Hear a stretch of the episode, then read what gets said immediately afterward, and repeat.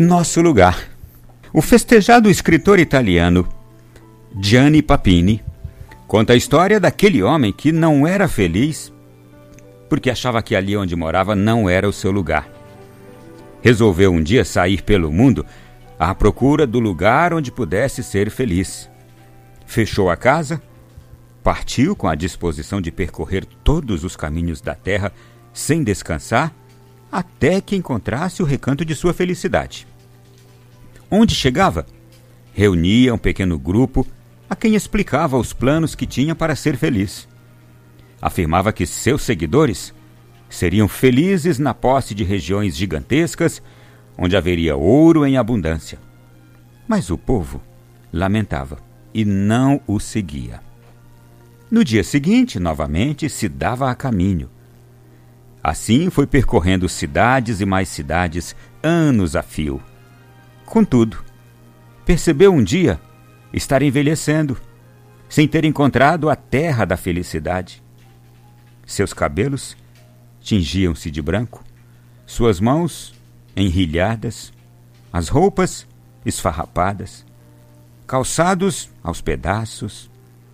Além disso, estava cansado de tão inutilmente, inutilmente procurar a felicidade. E aí, enfim, certo dia, parou em frente a uma casa antiga, janelas de vidro já quebrados, o mato cobrindo o canteiro do jardim, poeira invadindo salas e quartos. Dentro, os pardais haviam construído seus ninhos. Era uma casa velha e abandonada. E de pronto ele pensou: Ah, aquela morada desprezada e sem dono? Não tem ninguém? Eu acho que vou entrar e edificar ali o meu lugar. E então ele fez isso. Entrou para aquela casa velha abandonada, começou a arrumar o telhado, colocou novas janelas, vidros novos, cuidou do jardim, pintou as paredes, as portas. E então começou a cantar quando viu que a casa tinha ficado bonita. E o canto que ele cantou dizia: Enquanto eu viver, a felicidade estará em meu coração. E aí ele tomou uma decisão. Vou tratar de morar e ser feliz aqui. Mas o mais interessante é que aquele homem cansado de tantos caminhos foi andando até chegar ao portão do jardim, atravessou, empurrou a porta da casa, entrou, e aí de repente ele parou, ficou imóvel, como uma estátua de pedra. E ele se lembrou que aquela era a sua casa antiga, que ele tinha abandonado há anos, à procura da felicidade. E aí ele compreendeu que tinha dado uma volta ao mundo em busca da felicidade e ela se encontrava dentro da sua própria casa, apesar de ele não ter percebido.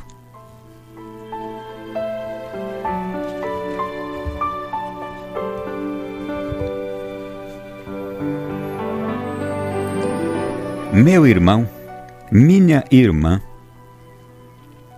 Interessante que quando somos novos, quando, quando estamos no vigor da nossa vida, somos cheios de planos e de uma disposição inquebrantável. Isso é maravilhoso.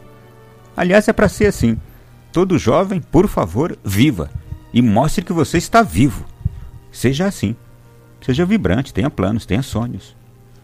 Tenha disposição, não seja um jovem morto, por favor. Mas a, atenção para não ser um jovem cego. Como o homem da história de hoje. Ele tinha tudo: sonhos, planos, desejos, coragem, disposição, mas era um jovem cego não conseguia enxergar o que tinha. Isso serve para todos nós. O que tenho? Quem sou? O que Deus já me deu? O que vou fazer com isso? Porque é fácil a gente fechar os olhos, esquecer tudo como se nada existisse, e querer começar do zero tudo. E aquele homem fez isso. Onde ele chegava, procurando a felicidade, reunia grupos e grupos de pessoas e quando ele contava os planos dele, eu imagino todo mundo ficava encantado. Olha, ele está andando à procura da felicidade. Eu também quero ser feliz. Mas quando ele começava a explicar tudo, ninguém queria segui-lo. Porque apesar de ser alguém com disposição, com coragem, com ânimo para qualquer coisa, é possível a gente reconhecer qualquer pessoa cega que não quer ver o que está diante dela. Que se negam ao real e que ficam na fantasia. Quantos jovens casais que se desfazem porque um fantasiou demais. Quantos jovens que saem de casa porque fantasiaram demais. Abandonaram pai, mãe, casa, tudo. Quantos homens que abandonaram família porque fantasiaram demais. Quanta gente que largou até o emprego porque fantasiou demais. Eu sei que essas pessoas podem ter sofrido influência de alguns maus amigos. Mas a cegueira tem limite. Por que, que ninguém quis seguir aquele jovem rapaz? Porque quando percebiam que ele tinha uma cegueira, disseram: opa.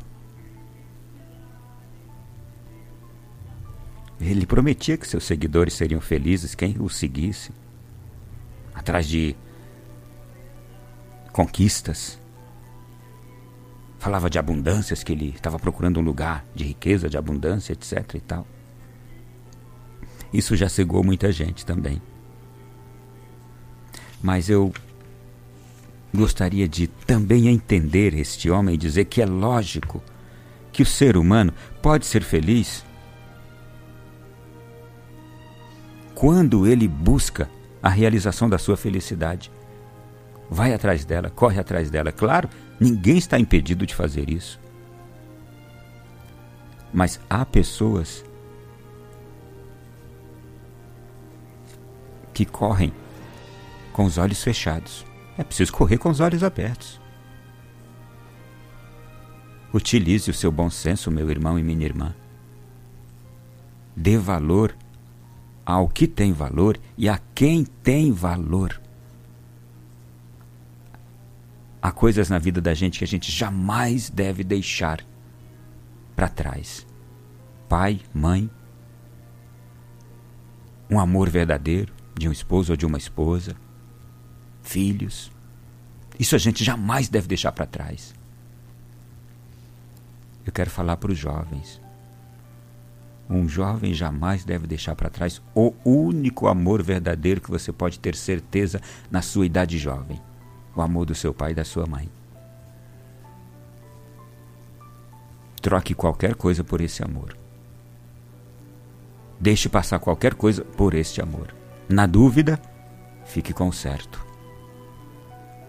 Há pessoas que eu sei lamentam a falta da felicidade. Tornam-se ansiosas em busca de uma realização, Há outras que o tempo vai passando e não conseguem aceitar o fato de não terem progredido financeiramente, não têm sua residência própria, não têm alguns bens particulares. Gostariam de ter algum luxo, algum conforto, alguma coisa que pudessem chamar de seu. Calma. Felicidade também não está aí. Isto pode ajudar, mas não está aí. Não se esqueça de um princípio ético importante. Esse princípio ético, deixa eu ver se eu consigo dizê-lo em latim. Melhor pares possidensis. É isso, melhor pares possidensis. O que quer dizer? A melhor parte é aquela que nós possuímos, não que a gente ainda não possui. Não são todos que entendem isso mas a melhor parte, parte da vida, de qualquer coisa, é aquilo que eu já possuo. E o que, é que eu já possuo? O que eu já possuo? Essa é a nossa fonte normal da felicidade. É dela que vai jorrar a felicidade. Aquilo que a gente já possui. Pode ser, mas não é prático procurar realizar-se longe do que se é ou distante daquilo que já se possui. E nenhum de nós consegue realizar-se e ser feliz sem uma família. Não existe essa possibilidade. Por isso, jamais desprezar a família. Porque meu irmão e minha irmã, não abandonando a nossa casa, desta fonte jorrar, jorrará a felicidade que a gente está à procura. E não negue suas raízes também. A gente pode ser feliz onde está, em nosso lugar. E a partir disto, tudo mais virá por acréscimo. Felicidade por acréscimo, realização por acréscimo, satisfação de vida por acréscimo. Mas não negue suas raízes. Eu concluo esta nossa reflexão de hoje apenas mencionando aquele bonito episódio da rosa e dos espinhos em que um certo homem tinha plantado uma rosa. Aí ele passou a regá-la contentemente antes que ela desabrochasse. E aí um dia ele foi observar e ele viu um botão que estava para desabrochar. Mas aí ele notou que alguns espinhos que estavam naquele talo poderiam atrapalhar. Ele pensou: como pode uma bela flor como esta vir de uma planta rodeada de espinhos tão afiados? É que nada que é belo, perfeito, agradável e importante para nós será sem espinhos não imagine jamais uma vida feliz com facilidades. Será uma vida feliz, com renúncias, com decisões importantes. Quando eu digo renúncias, imagine negarmos-nos a muitas coisas para sermos felizes.